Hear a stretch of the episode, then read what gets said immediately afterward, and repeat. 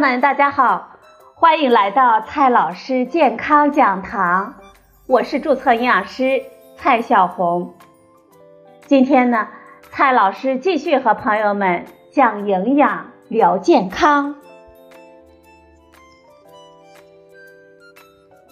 今天我们聊的话题是：储备肉，我们可以放心的吃吗？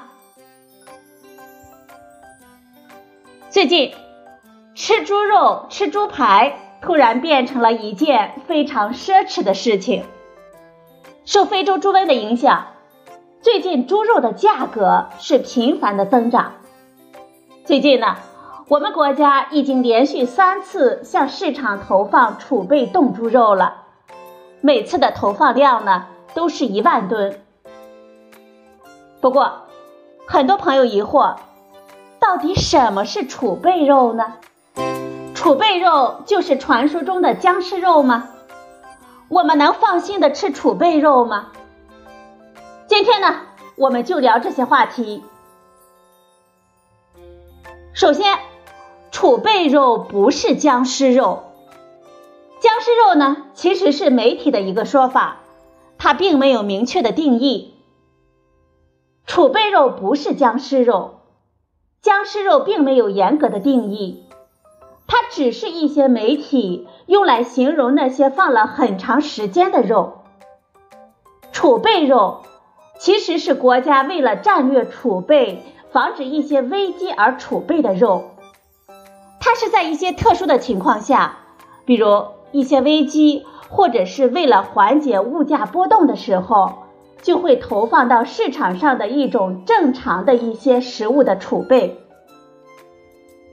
根据我们国家中央储备肉管理办法中的规定，储备肉是指国家用于应对重大的自然灾害、公共卫生事件、动物疫情或者其他突发事件引发的市场异常波动和市场调控而储备的肉类产品，包括储备活畜（含活猪、活牛、活羊）和储备冻肉（含冻猪肉）。冻牛肉、冻羊肉，这个办法要求呢，必须确保储备肉数量真实、质量合格和储存安全。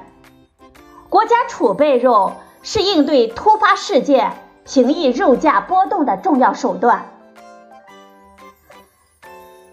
那么，储备肉的营养价值如何呢？储备肉它的营养呢？跟新鲜的肉没有很大的差异，我们完全可以放心吃。储备的活畜禽肉其实跟新鲜的肉基本没有区别，这一个呢，大家可以很容易接受。大部分朋友呢对储备的冷冻肉比较心存芥蒂，其实储备的冷冻肉也是可以放心吃的。它的营养价值跟普通的肉类也没有很大的差异。有的朋友问了，我在什么地方可以买到储备肉呢？储备肉的投放呢，其实采用的是市场选择，都是按照市场竞价来投放的，各个市场都可以买到。比如，我们可以在一些超市的市场也都会可以买到。大家会发现，有一些肉呢会比较便宜，那么这个应该就是储备肉了。实际上，除了国家的储备肉，地方上也有储备肉。现在国家已经开始投放第三次储备肉了，不过呢，我觉得估计还是不够吃。猪自古就是我们许多的中国人重要的动物蛋白和膳食脂肪的来源。我们中国人呢，也是世界上最能吃猪肉的人。世界上差不多一半的猪都在中国。从中国人这个吃肉的习惯上来看，储备肉可以在短期内还是可以缓解一下当前这个猪肉价格上涨的问题。但是肯定的维持不了太长的时间。我们如何吃猪肉更健康呢？虽然朋友们都很怀念猪肉，不过猪肉并不算一种很健康的肉类，我们还是不能多吃。首先，猪肉呢，它属于红肉，多吃可能增加癌症的风险。早在二零一五年的时候，世界卫生组织就发布报告指出，红肉包括猪肉、牛肉、羊肉，它们属于二 A 类致癌物。加工肉如火腿肠、培根等等，则属于风险更加明确的一类致癌物。意思就是说。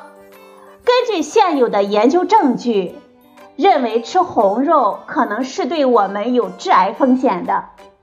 不过呢，大家也不用太担心，可能有致癌风险，并不是说致癌性等于毒性，我们吃了就马上会得癌症。那么，我们每天吃多少比较合适呢？中国居民膳食指南二零一六建议我们每天的摄入量是。四十克到七十五克。好了，朋友们，今天的节目呢就到这里，谢谢您的收听，我们明天再会。